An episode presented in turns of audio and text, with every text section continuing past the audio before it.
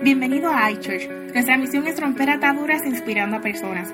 Para más información visita www.ichurchoka.com. Ahora disfruta la palabra que Dios tiene para ti.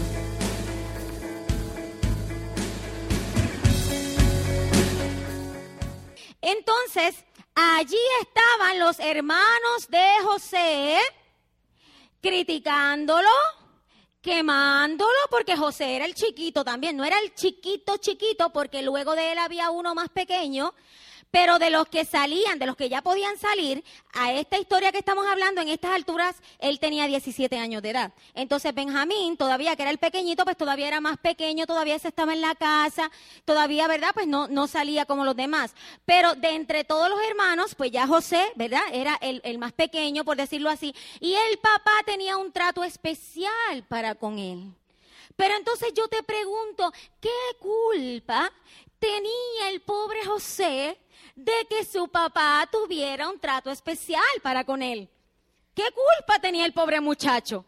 Pero entonces cuando los hermanos ven esto, cuando los hermanos ven que el papá le regala una túnica, cosa que no había hecho con ninguno de los otros, sino que el papá le regala una túnica especial, empiezan, ay, el nene lindo, el nene consentido de la casa, y empiezan a criticarlo. Entonces, luego de eso, la semana pasada también vimos que el pastor les dijo que José comenzó a contar los sueños, ¿verdad? A sus hermanos. Y los sueños de José no eran muy agradables para los hermanos. Entonces, con más razón todavía empezaban, ay, este nene, ¿y qué nos quiere decir? Y este soñador, y este ñe, y todo el tiempo criticando, ¿verdad? Al hermano, haciendo burla de él, etcétera, etcétera, etcétera.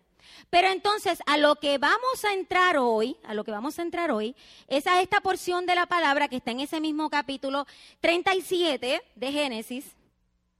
Génesis 37, tenemos los versículos por ahí.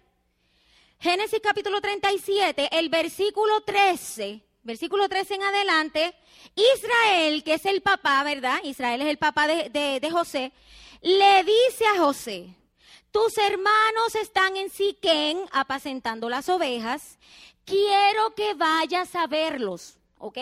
Buena cosa, ¿verdad? Porque José no quería ver a sus hermanos, me imagino que era lo menos que quería hacer en ese momento. Y el papá le dice, quiero que vayas a ver a tus hermanos. Pero mira la respuesta de José. José no le contestó, bueno, pues déjame ver, déjame ver si me da la gana de ir a ver cómo están esos hermanos míos malcriados y envidiosos. Déjame ver cuándo tengo el tiempo para ir. Esa no fue la respuesta de José. La respuesta de José cuando su papá le dice, quiero que vayas, es un mandato, ¿verdad? Es una orden.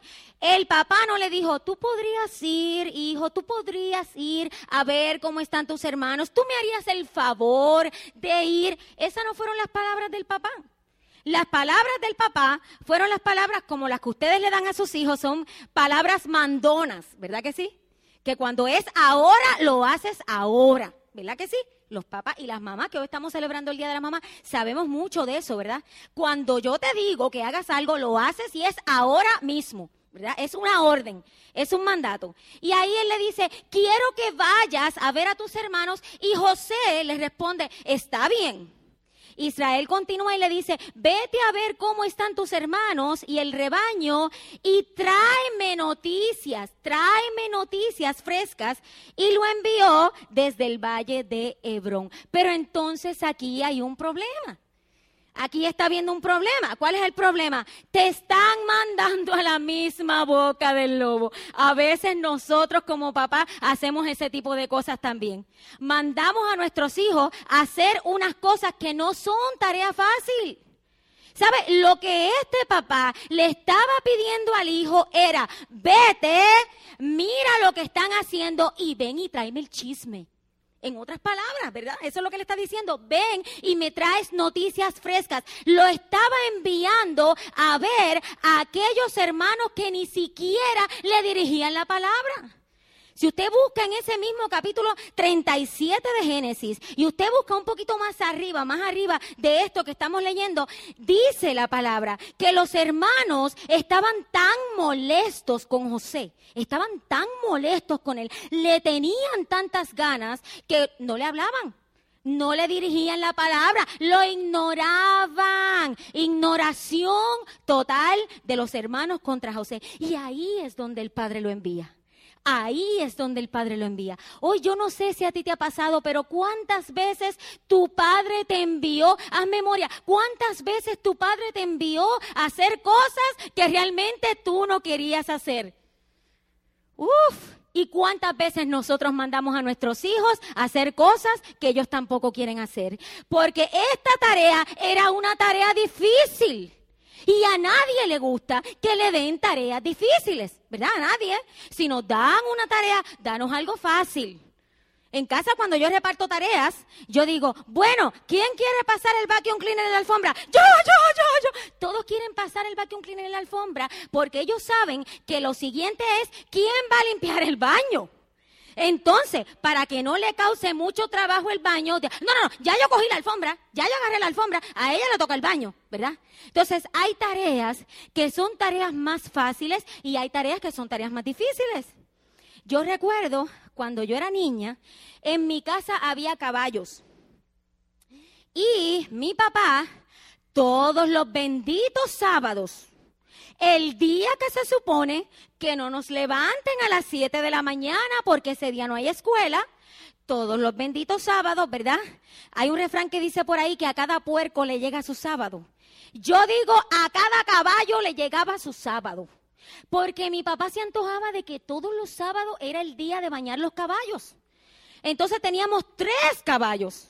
Porque si fuera uno solo, menos mal. Pero entonces esa tarea no se lo daba a la hermana mía, la linda, la grande, no se lo daba a ella, porque como ella era asmática, tú sabes, ella tenía cierto cuidado y delicadeza que había que tratarla, pues ¿quién le tocaba? Ah, no le tocaba al nene chiquito, porque ese era el varoncito y era muy pequeño y no tenía la capacidad, me tocaba a mí.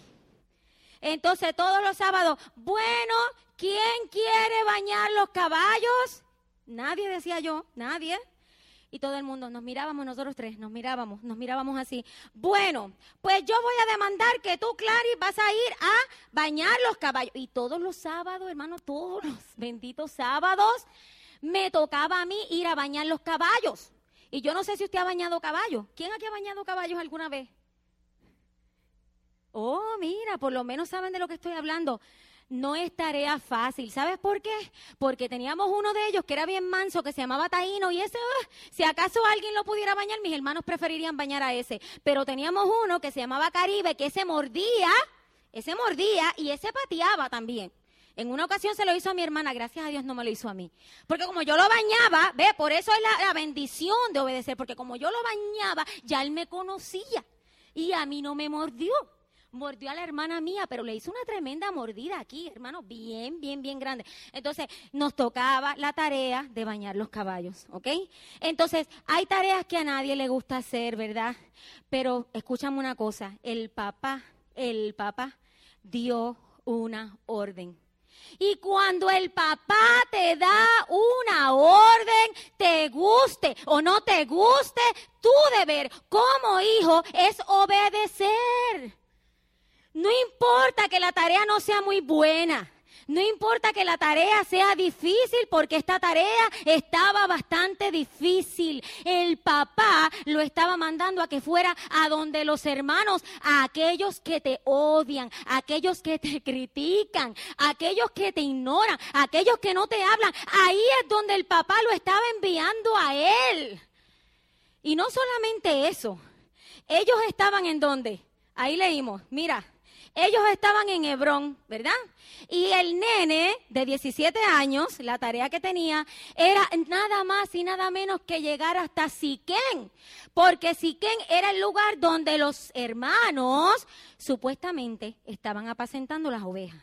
Entonces, desde Hebrón hasta Siquén había que darle por ahí para abajo y había que darle por ahí, había que darle Había que darle bastante, bastante fuerte para poder llegar allá, hermano. No te voy a mentir, no te voy a decir exactamente cuánto tiempo era, pero era una distancia bien, bien grande. Pero a mí lo que me encanta cuando yo leo esta porción es la respuesta de José.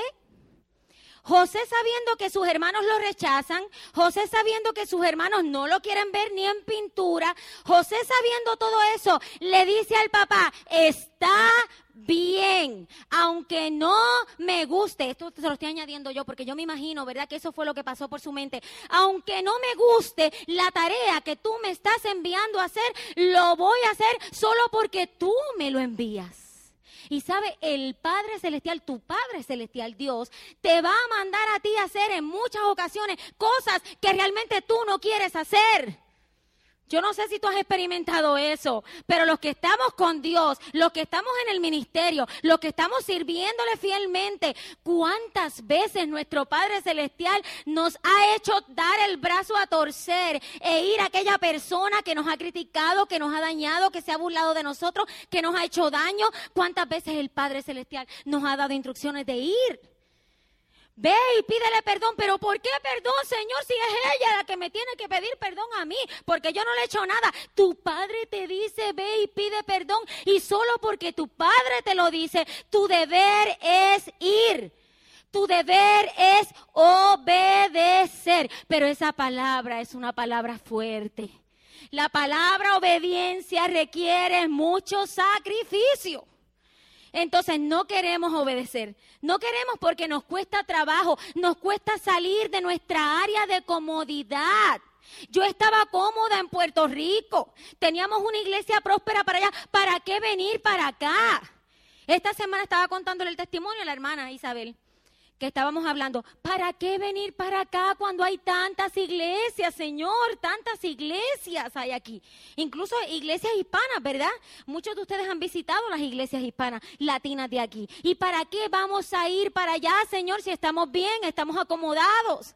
La iglesia está bien, está sólida, está estable. ¿Para qué vamos a ir? No se crean que como humanos que somos esas cosas no nos pasan por la mente. Pero ¿cuál fue nuestro deber? Salir de nuestra área de comodidad y sencillamente ir y obedecer lo que nuestro Padre Celestial nos ordena. Porque aunque tú tengas que sacrificar muchas cosas, aunque tú tengas que salir de esa área de comodidad, tu Padre Celestial te va a dar la recompensa al final del camino. ¡Yuhu!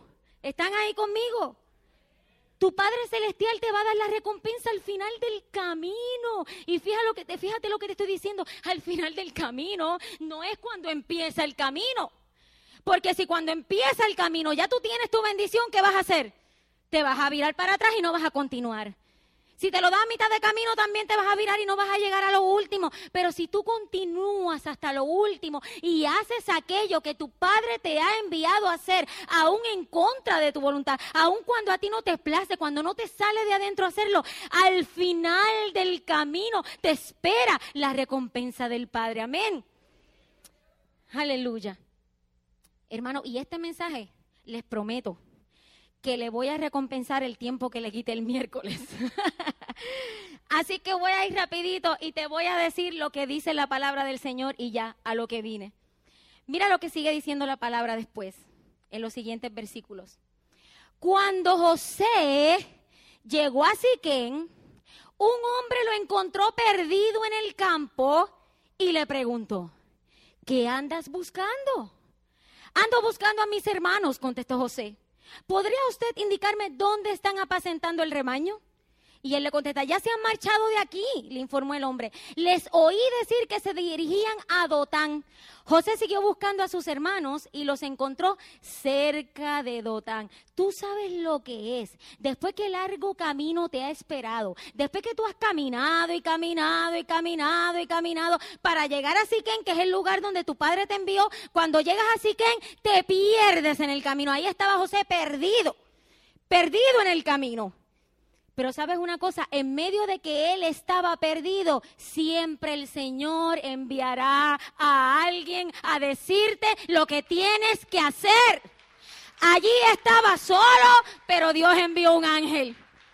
Dios envió un ángel y Dios envió una persona para decirle dónde estaban los hermanos. Óigame, y sabes una cosa, de ahí donde él estaba, desde Siquén, ahora tenía que ir hasta dónde? Hasta Dotán. ¿Tú sabes cuánto era eso? Había que otra vez caminar por ahí para abajo y caminar por ahí para abajo y seguir y seguir y seguir y seguir y seguir hasta llegar a Dotán. ¿Sabes una cosa? Las cosas que tú planificas no siempre se te van a dar como tú las planificas. Escúchame, las cosas que tú planificas o las cosas que tú crees que están en mente, nuestro Dios tiene un buen sentido del humor. Dios tenía propósito. El papá lo envía hasta Siquén. El muchacho hace lo que sea. Llega hasta Siquén. Y cuando llega hasta Siquén, se encuentra perdido. ¿Cuántas veces tú no te has encontrado perdido? Yo no sé de ti, pero yo muchas veces lo reconozco. Y va a decir, ah, no, pero usted es pastora, usted no debería decir una cosa como esa, porque si usted que es la pastora muchas veces anda perdida, ¿cómo van a andar las ovejas entonces? Desbarrancadas, imagínense. Bueno, pero sí, yo soy pastora, pero a veces me he sentido perdida. A veces me he sentido perdida como se sintió José, perdido buscando lo que no aparecía. Por hacerle caso a su padre, ahí estaba perdido, sus hermanos no estaban ni en pintura. Pero ¿sabe lo que hizo José? Buscó dirección y siguió para adelante. Buscó dirección y siguió para adelante. ¿Tú sabes qué hubieras hecho tú? ¿Tú sabes qué hubiera hecho, hecho yo? Lo más seguro yo hubiera llegado hasta Siquén, luego de haber caminado y caminado y caminado y caminado y caminado y caminado para llegar hasta Siquén. Y yo me imagino que lo más seguro, si yo llego a Siquén y mis hermanos no están allí, ¿qué hubiera hecho yo? Ah, pal cipote. Pal cipote. ¿Usted sabe lo que es eso? O tampoco, eso no lo saben, ¿verdad? Yo no sé lo que es el cipote tampoco, no se preocupe. Yo tampoco sé lo que es. Pero yo sí sé que en mi país dicen, mándalos para cipote. Así que si el cipote es algo malo, perdóneme, mira, no lo hice con la intención.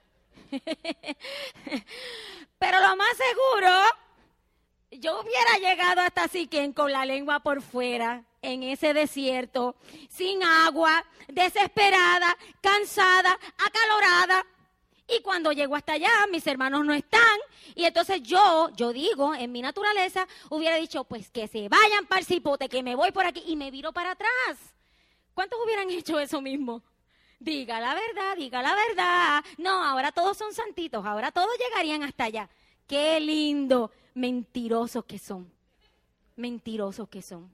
Lo más seguro, se hubieran virado. Lo más seguro hubieran hecho como yo también. Pero ¿qué pasa? Cuando José se encuentra perdido y cuando a José le dicen que sus hermanos no están ahí, que sus hermanos están por allá, por Dotán, ¿qué decide hacer José? Pues vámonos para Dotán vámonos para Dotán, pero yo no llegué hasta Siquén para virarme para atrás. Yo no llegué largo camino, yo no he sufrido tanto en este camino tan lejos para virarme para atrás, no. Si yo llegué hasta Siquén y mi padre me dijo, no me viro para atrás, voy para Dotán porque tengo que cumplir el propósito para el cual mi padre me ha enviado. ¿Tú entiendes lo que yo te estoy diciendo? Aquí todos tenemos propósito. Escuchamos hace poco que un predicador dijo, nadie tiene propósito. Miren, un predicador diciendo eso. Un predicador se paró un domingo por la mañana en su iglesia y dijo, ah, qué propósito ni propósito. Yo no sé por qué los pastores se pasan diciendo que todos tenemos un propósito. Eso no es verdad. Mira, ¿qué clase de hereje? ¿Cómo que no tenemos propósito? Lo que dice la palabra de Dios es que Jehová cumplirá su propósito en mí, cumplirá su propósito en ti, pero tú tienes que hacer tu parte. Hello, no todo me va a caer en bandeja de plata. No todo me lo van a poner, no me van a llevar la comidita a la cama. Me tengo que levantar, aunque tenga sueño, tengo que sacarme las lagañas de los ojos, enjuagarme la boca, tengo que ir, pasar trabajo, preparar la comida, entonces puedo comer, ¿verdad? Entonces tengo el derecho. Tienes que esforzarte y ser valiente. Las cosas no te van a llegar así, como así. Entonces José cuando ve que sus hermanos no están ahí, sencillamente dice, pues vámonos para Dotán, pero yo tengo que cumplir mi misión. Si no, entonces estoy dejando la misión incompleta y entonces no podré llegar a mi padre, y decirle misión cumplida. Cuando tú te presentes delante de tu Padre Celestial que está en los cielos, piensa esto un momento. Cuando tu padre te diga, Ofelia, te puse sobre guardián de allí en mujeres, en mujeres, te puse en, en, apacentadores. ¿Qué hiciste tú con lo que yo puse en tus manos? Tú podrás decirle, Señor, misión cumplida. Ojalá que así sea. Porque entonces el Señor te va a decir, bien, buen sierva fiel. El Señor te va a aplaudir. Bien, lo hiciste bien, sierva fiel. Entra en el gozo de mi Señor. Entra, entra en mi gozo. Pero si tú llegas allá y le dices, bueno, Señor, lo que pasa es que me mandaron para Siquem y después que estaba en Siquem resulta que sudé la gota gorda y me cansé a mitad de camino y en vez de seguir para llegar a Dotán decidí que como estaba cansado me iba a regresar para atrás. Entonces el Señor te va a decir, "Uh, siervo malo." Siervo negligente, no completaste la tarea que yo te di. Qué triste. José pudo haberse virado para atrás y decirle a su papá, ¿sabes qué? Estas son las noticias que te traigo. Después que llegué, llegué, llegué y caminé y caminé y caminé, cansado, sudado y sediento, mis hermanos no estaban allí. Así que tú me enviaste a mí para que yo te diera noticias de mis hermanos. Pues estas son las noticias que te traigo. No están en Siquén. Ya, lo hice. ¿Pudo haberle dicho eso a su papá? Pero eso no era lo que el papá quería escuchar. El papá quería escuchar que él le dijera, llegué hasta allá, los vi, pasó esto, pasó lo otro. Y José sentía en su corazón que por el respeto y el amor que le tenía a su papá, aunque lo que su papá haya ordenado le era difícil, le era una situación incómoda, le era embarazoso, no tenía aire acondicionado, aunque no era fácil el camino, él sabía que él tenía que cumplir el propósito por el cual su padre le había enviado. ¿Estás cumpliendo tú el propósito por el cual tu padre te ha enviado? ¿O te estás mirando hacia atrás porque estás cansado en medio del camino? Nadie dijo que esto iba a ser fácil. Nadie. Nadie dijo que esto iba a ser fácil. Si no, pregúntale al pastor si es fácil. Si no, pregúntale a los que han estado en el ministerio si esto es fácil. Si esto fuera fácil, entonces el Señor escogería a cualquier Juan Lana que se presenta, porque como es fácil, cualquiera puede hacerlo, ¿verdad que sí? Pero no escoge a cualquiera. Escoge, Dios escoge al que sabe que es un campeón al que sabe que no se va a quitar, al que sabe que no va a regresar para el Valle de Hebrón, al que sabe que no importando cuán difícil sea, va a seguir hasta llegar hasta la meta. Esa es la gente que Dios escoge. Si Dios te escogió a ti, bienvenido al club. Bienvenido al club. No es fácil, no es fácil, pero se puede. No es fácil, pero se puede. Aleluya. Y mira una cosa los próximos versículos, versículo 18 en adelante. Cuando él llega allá, dice que sus hermanos alcanzaron a verlo desde lejos y antes de que se acercara, tramaron un plan para matarlo. Se dijeron unos a otros, ahí viene ese soñador. Ahora sí que le llegó la hora. Vamos a matarlo y echarlo en una de esas cisternas y diremos que lo devoró un animal salvaje y a ver en qué terminan sus sueños. Mira hermano, nada más y nada menos, José va camino a enfrentar su muerte. Pero mira cómo te digo, va camino a enfrentar su muerte. ¿Sabes por qué? Porque allí estaban los envidiosos de su hermano, ¿verdad? ¿Y quién es el que te envidia a ti? Satanás no te guarda envidia a ti. Si Satanás no te guarda envidia a ti es porque tú no representas una amenaza para el reino de Cristo.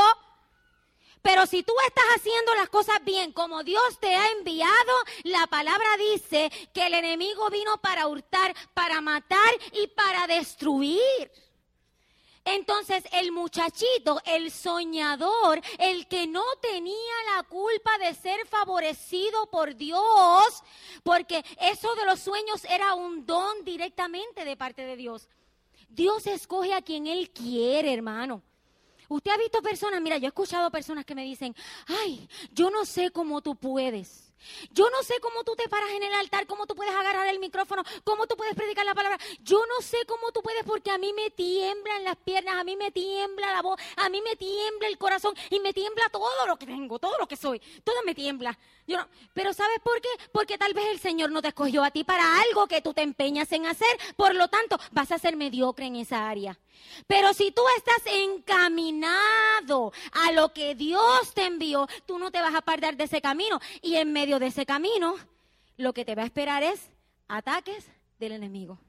No esperes que las cosas te vayan bien. Porque la gente dice, pero ¿por qué? ¿Por qué si yo le estoy sirviendo a Dios? ¿Por qué si yo le sirvo a Dios las cosas me salen tan mal? ¿Por qué si yo le estoy sirviendo a Dios mi matrimonio no prospera? Porque si yo le estoy sirviendo a Dios, tengo esta enfermedad que no se me quita. Usted ha escuchado eso, ¿verdad que sí? Que usted lo ha escuchado. Nadie dijo que el camino iba a ser fácil. Nadie dijo que el camino iba a ser fácil. Pero sí una cosa promete el Señor. Que aunque el diablo vino para hurtar, para matar y para destruir, Él vino para traer vida y vida en abundancia. Aleluya. Vida, vida en abundancia. Entonces cuando los hermanos lo ven venir, empiezan los envidiosos porque los envidiosos nunca van a faltar en nuestra vida. En tu trabajo va a haber gente que te envidia. En tu comunidad va a haber gente que te envidia. En tu iglesia. No debe haber dicho eso, ¿verdad? Sí, yuhu. En tu iglesia hay gente que te envidia. ¿Sabes por qué? porque ven lo que Dios hace contigo. José era favorecido del Padre Celestial. Entonces, no te creas que todos tus amigos de Facebook, porque dicen que son tus amigos, amigos que yo no entiendo porque nunca se han visto. Hace como 28 años que tú no los ves porque están allá en su país, te mandan una foto y tú ni siquiera conoces la foto. Pero como dice Juan Lana y como que, pues, ok, pues ya, eres mi amigo. No te creas que todos los que te dan like en Facebook es porque les gusta lo que tú pusiste. No necesariamente. A veces le dan like pues para que tú te creas que tu alegría también es su alegría, para que tú te creas que sí. Pero no es así. Te ven prosperar, hay algunos que te ven prosperar, hay algunos que te ven llenos del favor, la gracia y la misericordia de Dios y te dan un like, pero por dentro están que se mueren porque dicen, ¿por qué él o ella tiene eso y por qué no lo tengo yo? ¿Sabes por qué lo tienes tú? Porque tú eres un favorecido de Jehová. Y los que somos favorecidos de Jehová, yo no le pedí al Señor cuando yo nací, cuando yo era un embrión en el vientre de mi madre, yo no recuerdo haberle dicho al Señor, Señor, haz de mí una predicadora. Señor, dame el talento de cantar porque yo quiero cantar y quiero ministrar. Yo no recuerdo haberle dicho eso al Señor. Yo era un embrión y yo no sé, no tenía conocimiento. Pero aún en el vientre de mi madre, mi Padre Celestial vio algo en mí, vio algo en mí y depositó y decidió colocar la corona de favor sobre mi cabeza. ¿qué culpa tengo yo? ¿Qué culpa tengo yo de que la corona del favor de Dios está sobre mi cabeza? El Señor le plació porque Él escoge a quien Él quiere. Pero eso no lo entiende la gente del mundo. La gente del mundo, la gente que no es de Dios, la gente que no es cristiana, no va a entender por qué tú, si fuiste a aquella escuelita pobre junto con esa persona, ¿por qué hoy tú estás en los Estados Unidos? Hoy tú tienes trabajo, hoy tú tienes familia, hoy tú tienes iglesia, hoy tú tienes carro, tienes casa y no entienden, no entienden por qué tú prosperaste, no entienden por qué ellos se quedaron atrás. Pero eso no es tu culpa, es que Dios decidió bendecirte. Dios lo decidió porque Él es así, porque te ama, porque Él escoge a quien Él quiere. Entonces, cuando viene José caminando, los hermanos lo ven y dicen, ah, ahí viene este, ahí viene el soñador este. Vamos a tramar un plan. Le llegó la hora. porque a cada puerco le llega su sábado, como le dije ahorita, ¿verdad? Vamos a agarrarlo, vamos a, desnudarlo, a quitarle la bata, vamos a meterlo ahí en la cisterna, vamos a matarlo y vamos a decirle a nuestro padre que un animal salvaje lo devoró y vamos a acabar con él. Ese es el propósito del enemigo. Si tú hasta ahora no sabes cuál es el propósito del enemigo, escúchalo de una buena vez. El propósito del enemigo es acabar contigo. Él no te quiere herir levemente para que tú puedas recuperarte de esa herida y ponerte de pie otra vez. Él quiere darte un cantazo tan y tan y tan fuerte que lo que quiere es noquearte tan fuerte que tú caigas herido al piso, te nuques y te mueras. Y de ahí nadie, no te puedas levantar nunca más. Ese es el propósito del enemigo. Para eso fue lo que él vino, ¿verdad que sí? Y cuando los hermanos tramaron hacerle ese daño, ¿qué pasó? Rubén, había uno allí que se llamaba Rubén. Rubén era uno de los hermanos. Cuando Rubén escuchó esto, intentó librarlo de las garras de sus hermanos. Así que les propuso, no lo matemos, no derramen sangre, arrójenlo en la cisterna en el desierto, pero no le pongan la mano encima. Rubén dijo esto porque su intención era rescatar a José y devorarlo y devolverlo, perdón, a su padre. Cuando José llegó a donde estaban sus hermanos, le arrancaron, ¿qué le arrancaron? la túnica. Le arrancaron la túnica, pero no era una túnica cualquiera. Le arrancaron la túnica que especial de mangas largas. Lo agarraron y lo echaron en una cisterna que estaba vacía y seca. ¿Tú sabes lo que está pasando ahí? Tú podrás estar rodeado de gente que te aborrece, tú podrás estar rodeado de gente que quiere verte la cabeza donde están los pies, tú podrás estar rodeado de gente que te critica, que te quema, que dice que tú eres esto, que tú eres aquello, siendo tú inocente. Porque déjame decirte, a veces lo que hacemos es trabajar y mientras más rectos somos para el Señor, más críticas recibimos y más persecución por parte de la gente recibimos. Óyelo.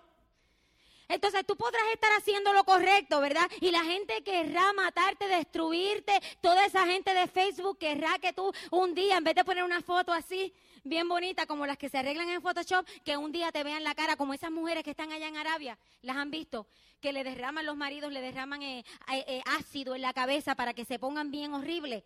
Lo más seguro esa gente quiere verte esa cara así y no quiere verte la cara bonita que tú presentas poner porque te envidian porque quieren acabar contigo. Pero dentro de toda esa situación, Dios envía a alguien. Dentro de toda esa situación se levantó un Rubén. Dentro de toda esa situación se levantó un Rubén. ¿Quién es el Rubén en tu vida? ¿Quién es el Rubén en tu vida? Probablemente Rubén no tenía el corazón blandito como cinta azul. No, no, no, no, no, no tenía el corazón blandito. No lo tenía bueno tampoco, porque no era así. Pero Rubén, Dios le puso en su corazón que no le hicieran daño al muchacho, que no lo mataran, porque lo que va a pasar en tu vida, va a pasar en tu vida. No importa quién se interponga, quién se oponga, lo que va a pasar, va a pasar. Tú estás destinado a la grandeza. José estaba destinado a la grandeza.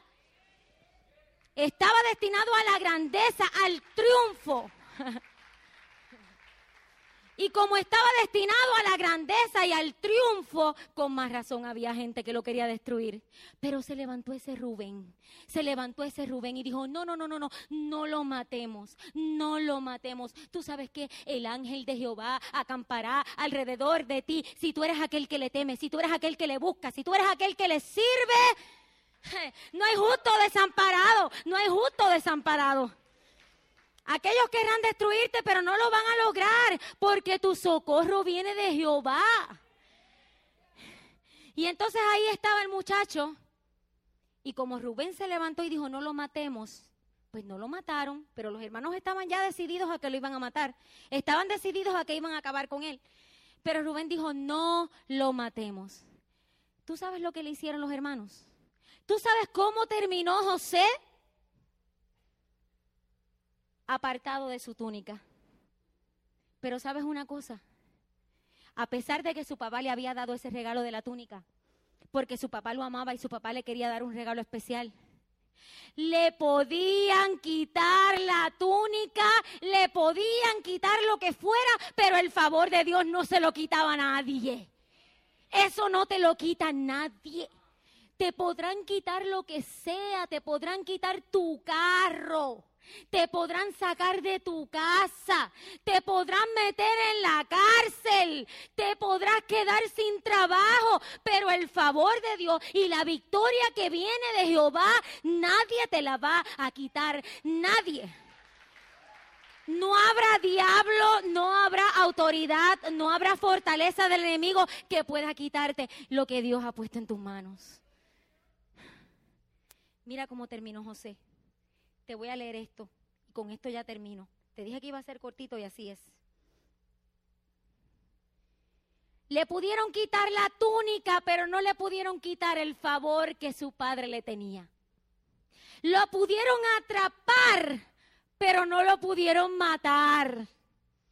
Lo pudieron apresar, pero no lo pudieron acabar. ¿Sabes una cosa? ¿Sabes por qué? Porque Jehová levanta bandera. Jehová levanta bandera a favor de sus hijos. Y cuando el diablo venga y le diga al Señor, mira, mira a tu hijo, mira, mira, mira ese matrimonio, mira, mira, ni que Pastor Chu, ni que Jesse, ahí es que yo me voy a meter y aquí es que yo voy a destruir. Ese es el enemigo lo que va a decir. Y el Señor le podrá decir, quítale lo que tú quieras, pero su vida y el favor y el cuidado y lo que yo tengo con ellos, no me lo tocas, no me lo tocas y no me lo tocas. Porque Jehová, levanta al caído, Jehová guarda a sus hijos. Ese es el trabajo de tu Padre Celestial para contigo. Entonces la palabra dice en 2 de Corintios capítulo 4 versículo 8, mira, mira, porque esto es lo que te va a pasar no te creas que la vida va a ser color de rosita. Nos vemos atribulados en todo. Pasamos por tribulaciones. Mira, Jesucristo pasó por tribulaciones. Entonces, si tú no quieres pasar por tribulaciones, tú te crees más grande que Jesucristo. Porque Jesucristo pasó por tribulaciones. Lo llevaron al madero, lo insultaron, lo escupieron. Dijeron toda clase de cosas contra él. Entonces Jesús fue atribulado. Tú vas a ser atribulado también. Prepárate, porque vas a ser atribulado también. Nos vemos atribulados en todo, pero no que, no abatidos, perplejos, pero no desesperados. ¿Qué más?